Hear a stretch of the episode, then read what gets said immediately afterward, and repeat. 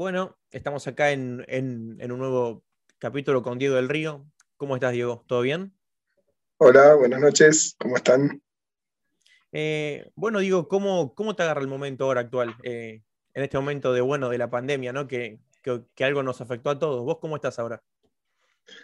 Sí, la verdad que nos afectó a todos, a todo nivel.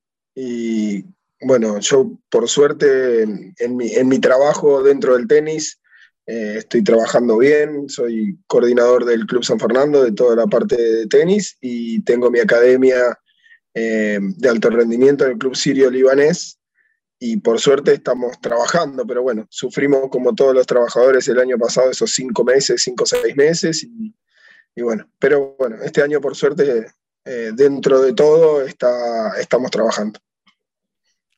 Justamente eso te iba a preguntar, si, si el momento de ahora era algo diferente a cuando empezó todo esto. Eh, ¿Estás un poco mejor entonces?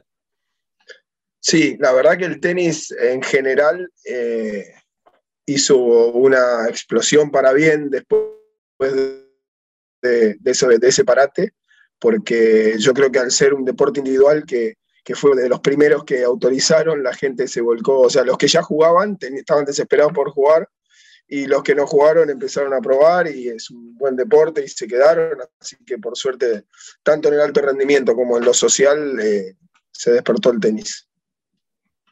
Ok, eh, Diego, te quería preguntar más o menos para el que no sabe mucho de tenis, eh, si pudieras pasarte un poco más en, en, lo que haces ahí dentro de San Fernando.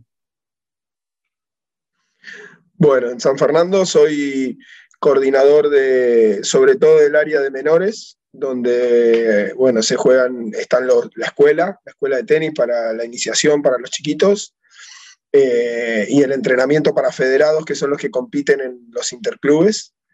Y bueno, yo soy el, coordinador de menores. Y a partir de este año también empezamos haciendo algunas actividades para adultos, como escuela de adultos y entrenamiento para adultos.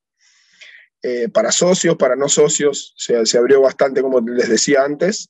Así que bueno, esa es mi actividad en el, Club San Fernando y en el Club Sirio Libanés en Saavedra, en Capital, desde hace ya 15 años, desde que me retiré de, jugador, que hice ahí mi, academia de, chicos, pero ya un poquito más enfocado al alto rendimiento y no tanto como en el Club San Fernando, que es algo mezclado entre lo social y, los chicos que compiten. Eh, bueno, digo, eh, ¿Cómo es el tenis argentino actual en el, en, el alto nivel mundial, digo, ¿no? Eh, ¿Cómo lo ves? ¿Lo ves bien? ¿Lo ves más o menos? Bien, yo creo que eh, en los últimos años tuvo un repunte muy importante por los espejos que son en varones Diego Schwartzman y ahora en, mujeres de Nadia Podoroska. yo creo mucho en los espejos. En la época que yo jugaba, también pasó así con, las camadas, ¿no? con las distintas camadas. Y, yo ahora lo veo como que apareció un, recambio que hace unos años no lo veía. Hace unos años estaban, ya estaba metiéndose Joe Arman, ya estaba Pela, eh, Del Boni, la Davis, estaba todo bastante bien encaminado, pero el segundo nivel no veía una cantidad de jugadores que me parece que ahora están asomando, con los hermanos Cerúndolo, con Tomás Echeverry, eh, con Baez, son varios chicos, seguramente me olvide de alguno, que son como 7, 8 chicos que no solo con el ranking, que están bastante cerca, sino también por el nivel, me parece que, es un buen segundo pelotón eh, de cara al futuro. ¿Y en dobles cómo lo ves? Y en dobles, a ver, el dobles, por más que haya sido mi, actividad eh, principal o donde más me destaqué, eh, el doble siempre es un derivado del single, o sea, todos los tenistas arrancan por, por su carrera por el single y, después empiezan a acomodar en el doble si es que de repente no están entre los primeros 100, o tenés el que hace las dos, ¿no? que es bueno en las dos competencias. Y a nivel de dobles está Horacio Ceballos, que, obviamente es el, si no es el mejor jugador de la historia por ranking, debe de estar por ahí, creo que sí, que debe ser el mejor jugador de la historia. Y eso también ayuda a varios que vienen atrás. En edad no son tan chicos, porque está Machi González, que es grande, está Andrés Molteni, que es grande, está Durán, que es grande, pero yo creo que es por la edad promedio del doblista, que, cada vez es más alta, porque la preparación física es buena, entonces pueden jugar más tiempo los tenistas, y en el doble, que tiene una exigencia menor física, eh, hay jugadores de 30, 35 años que están en el alto rendimiento, así que van a seguir apareciendo jugadores argentinos de doble también. Justamente eso te quería preguntar. Eh, bueno, ¿cómo terminaste vos inclinándote más por el doble que por el single? ¿Fue, fue por gusto propio o, algo de decantamiento? Un poco y un poco. Siempre, siempre me destaqué en el doble, desde, las categorías menores, como que siempre traté de ser un jugador ofensivo en el single, ¿no? Obviamente, porque cuando uno es chico siempre sueña con los primeros lugares del mundo como singlista, representar a Argentina como singlista, todo como singlista. Y de hecho, eh, fui número uno juvenil argentino en single y también en dobles, pero en doble ya me destacaba de antes, en todas las categorías estaba ahí arriba y en single recién me destaqué a los 17 años. Y, cuando llegó el momento, nada, yo estaba, llegué a estar 265 creo del mundo como mejor ranking de single a los 22 años. Y ahí empecé, un año subía, un año bajaba, no, no, tenía un piso y un techo entre el 300 y el 500 y para un singlista es difícil porque eh, no te da la plata para mantenerte. O sea, sí te da la plata para mantenerte, viajar, pero no, no ganas plata y viajas sin coach y se empieza a hacer como, empezás a crecer en edad y decís, bueno, ¿cuándo doy el salto? Y no lo, no lo das nunca.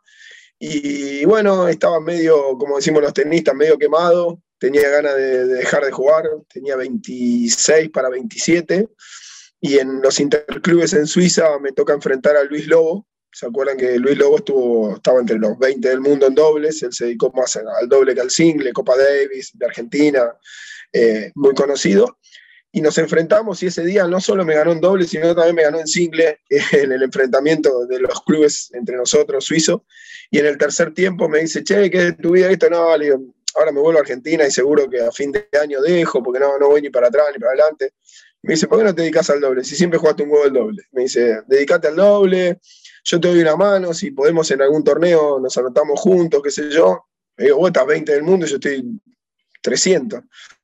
Bueno, nunca, eh, nunca tuvimos la oportunidad de jugar el, doble juntos, pero le hice caso, me anoté, me fui una gira a darle prioridad al doble, que es lo difícil cuando uno se saca el chip del singlista y se pone el del doblista, porque tiene que, capaz, no jugar torneos que le convenían en single y darle prioridad al doble, y es difícil, pero hice ese cambio Tuve la suerte, encontré un compañero, Martín Rodríguez, un cordobés que estaba en la misma que yo, un poquito más grande que yo y quería dedicarse al doble.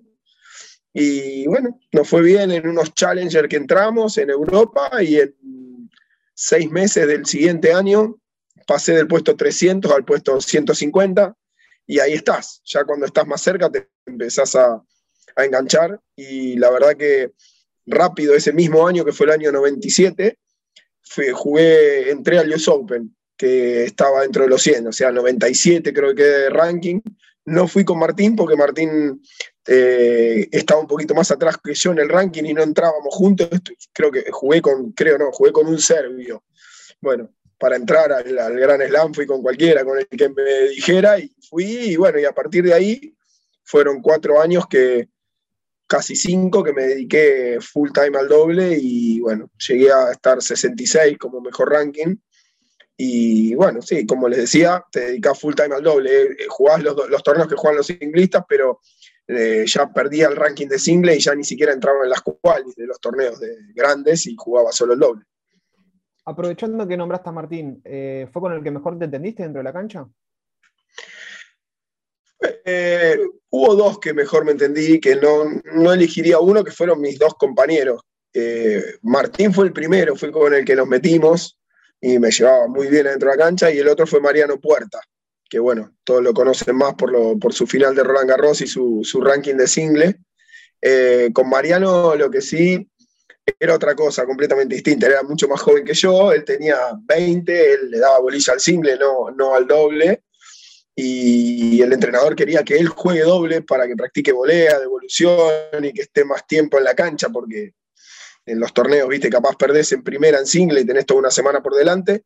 Y nos anotamos en dos torneos, él estaba a 120, 130 en single, entonces iba a los Challengers y nos anotamos en uno en Ginebra, que yo la verdad no confiaba mucho que podíamos ganar porque él era más junior y qué sé yo, y me sorprendí terrible lo que juega el tenis, lo que jugaba el tenis Mariano, ya sea single, doble, lo que le pongan y la confianza que él se tenía, y como que me contagió y bueno, ganamos ese Challenger y empezamos a jugar juntos, pero eso fue posterior a perdón, eso fue al mismo tiempo con Martín, porque Martín no estaba en esa gira y empezamos a, empecé a jugar con uno, con otro, según daba el calendario, ¿no? Según dónde iba uno y dónde iba el otro. Eh, ¿Es muy diferente la, infraestructura o, las instalaciones de un Grand Slam con los demás campeonatos? Sin duda, sin duda. La verdad que son esas cosas en las que uno cuando es chico dice, quiero jugar Roland Garros o quiero jugar Wimbledon o lo que sea, y realmente cuando estás ahí decís, wow, esto es diferente.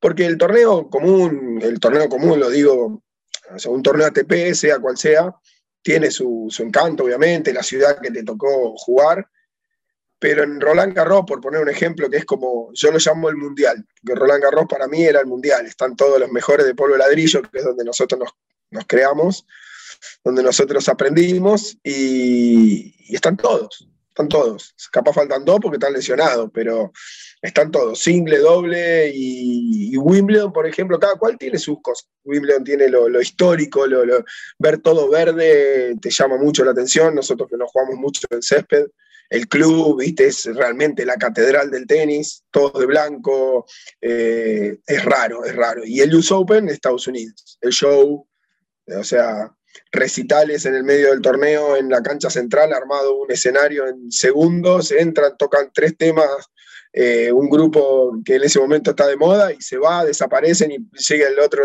partido, o sea, bien, bien americano, eh, y Australia también tiene lo suyo, pero todos eh, son mundiales, están los mejores. Entonces lo hacen muy diferente. Diego, volviendo un poco a los dobles, te quería preguntar un poco sobre los dobles mixtos. ¿Cómo fue jugar con Laura Montalvo, con María Fernanda Landa? Cómo, si es muy distinto al, a jugar con, bueno, con tenistas como los que ya nombraste. Sí, el doble mixto es, es algo diferente porque no se entrena, o sea, nadie, entrena doble mixto, ni la mujer ni el hombre, y solamente se juegan cuatro torneos en el año, que son los Grand Slam, hablando en profesionales, ¿no? Y, encima es un drop más chico y entran 32 parejas, o sea que de casualidad entré las dos veces, porque hay muchos jugadores que no, no juegan porque ya juegan single y capaz ya juegan doble y ya es mucho jugar las tres disciplinas. Yo como jugaba solo doble, intenté, otras veces me quedé afuera y esas dos veces que, esas dos compañeras que vos nombraste fueron las únicas dos veces que pude jugar. Eh, jugué Wimbledon y jugué mm, Roland Garros. Y sí, es raro, es distinto, qué sé yo, ¿no? A ver, es mentira que a la mujer se le tira más despacio, hay plata de por medio y es un torneo profesional, se juega full así como vos le tirás fuerte, nada, en Roland Garros con Laura Montalvo, la, jugadora mujer estaba 11 del mundo. Y eh, a mí me devolvía mejor el saque ella que él. Es impresionante que me la ponía en los tobillos y, en un momento Laura me ayuda y me dice, deja de sacarle fuerte, porque mi saque no era un saque de 200 km por hora. Me dice, sacale con kick, con efecto alto, que a nosotros nos cuesta más a las mujeres, que nos pique alto más que nos pique rápido. Y me dio la solución y empecé a ganarle un poquito más de puntos porque la mina me devolvía todos los saques, todos los saques, todos los saques. Y bueno, es distinto, qué sé yo, es raro, viste que a veces se anotan parejas increíbles y no ganan. Ganan otros dos que pegaron onda ahí adentro de la cancha y se llevan bien y se dio. Eh, ¿Entendés esas cosas más ahora como entrenador que como jugador? Eh, por ahí los, eh, de cómo encarar un partido o, es diferente el, aspecto del juego? Y sí, estando de este lado del mostrador te das cuenta de cosas que, cuando jugás, eh, o por lo menos yo tal vez, tal vez eh, algunos eh, jugadores ya, o sea, jugadores en etapa de jugador se dan cuenta cosas que, que, que yo no me daba cuenta y ahora de afuera estrategias, cómo jugar, eh, cómo salir de situaciones adentro de la cancha con las revoluciones a mil a veces no, no te das cuenta. Y ahora como entrenador de afuera, tranquilo, mirando el partido, pero sí, es así de sencillo, jugale para acá, jugale para allá.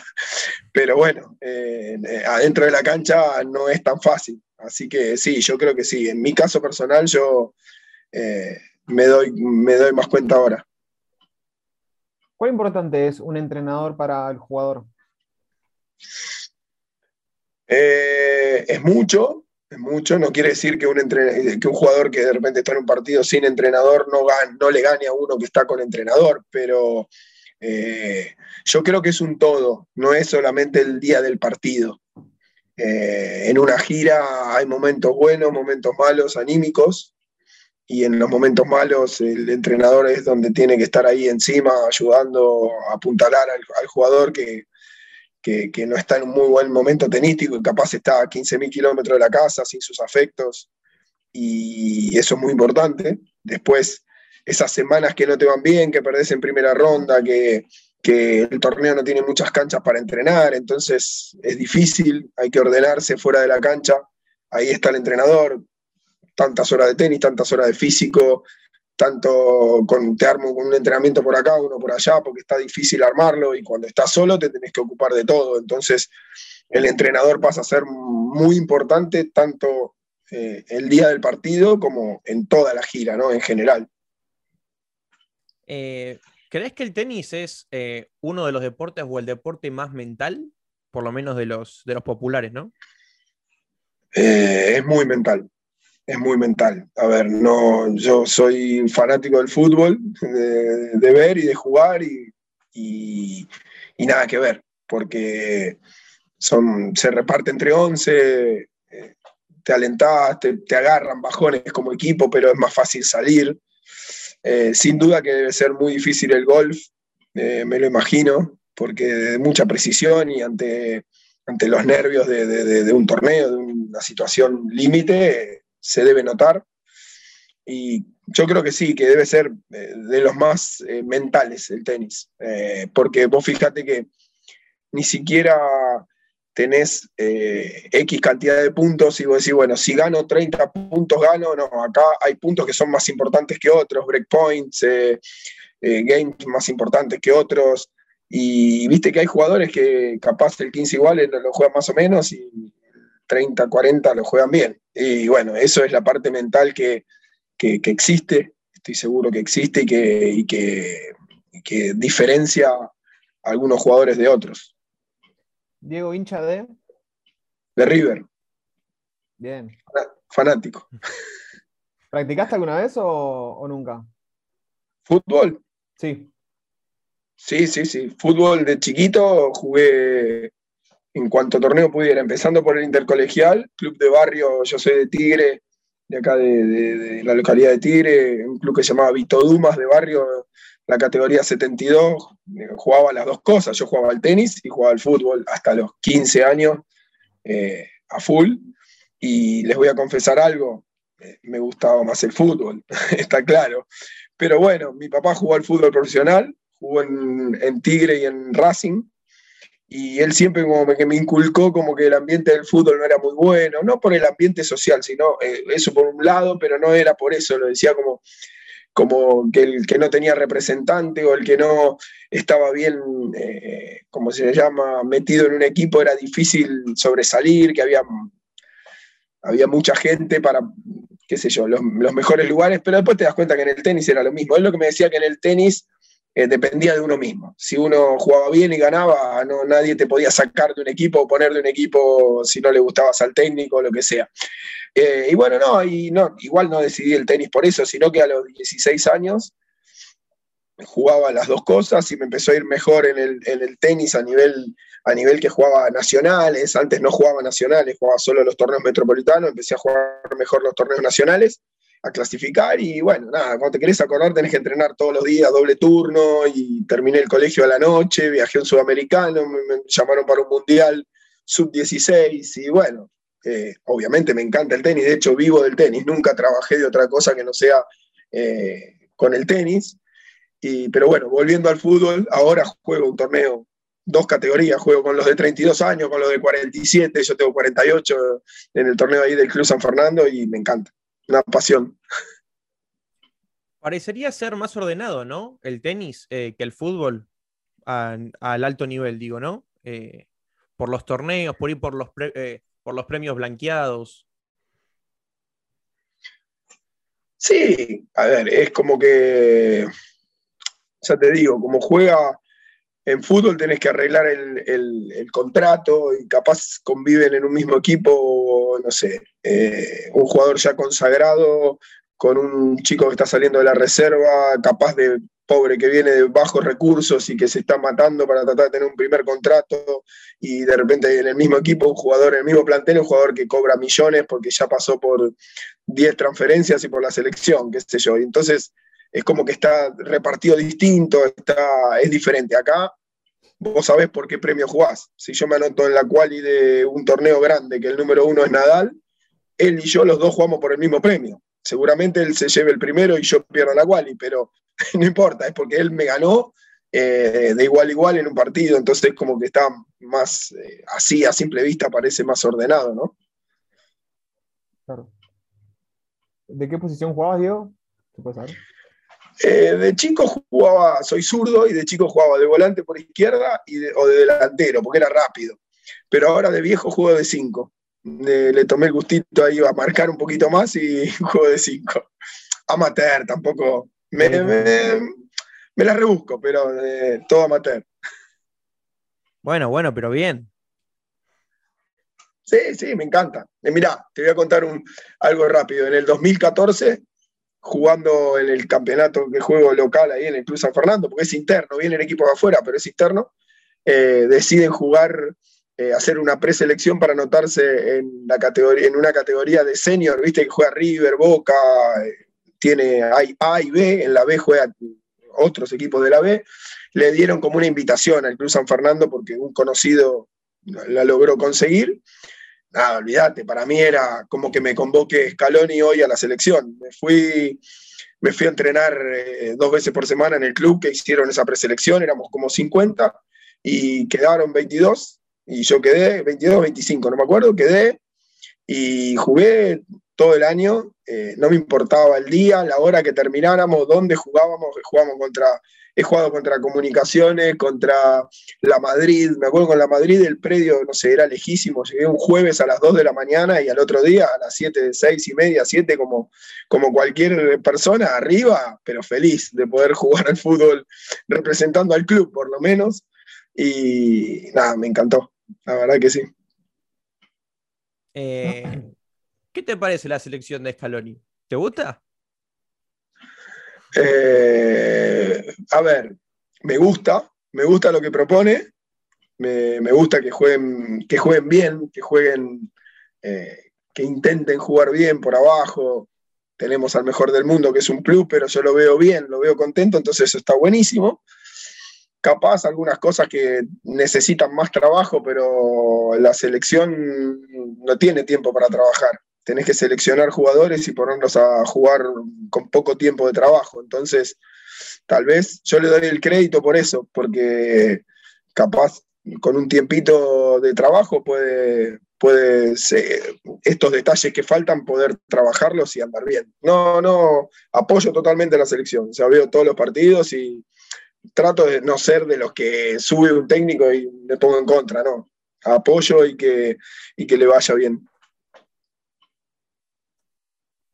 Eh, eh, bueno, Diego, te agradecemos mucho haber venido, la verdad, de verdad. Muchas gracias eh, por, haber pasado por acá, por el podcast de Jugando a Nada.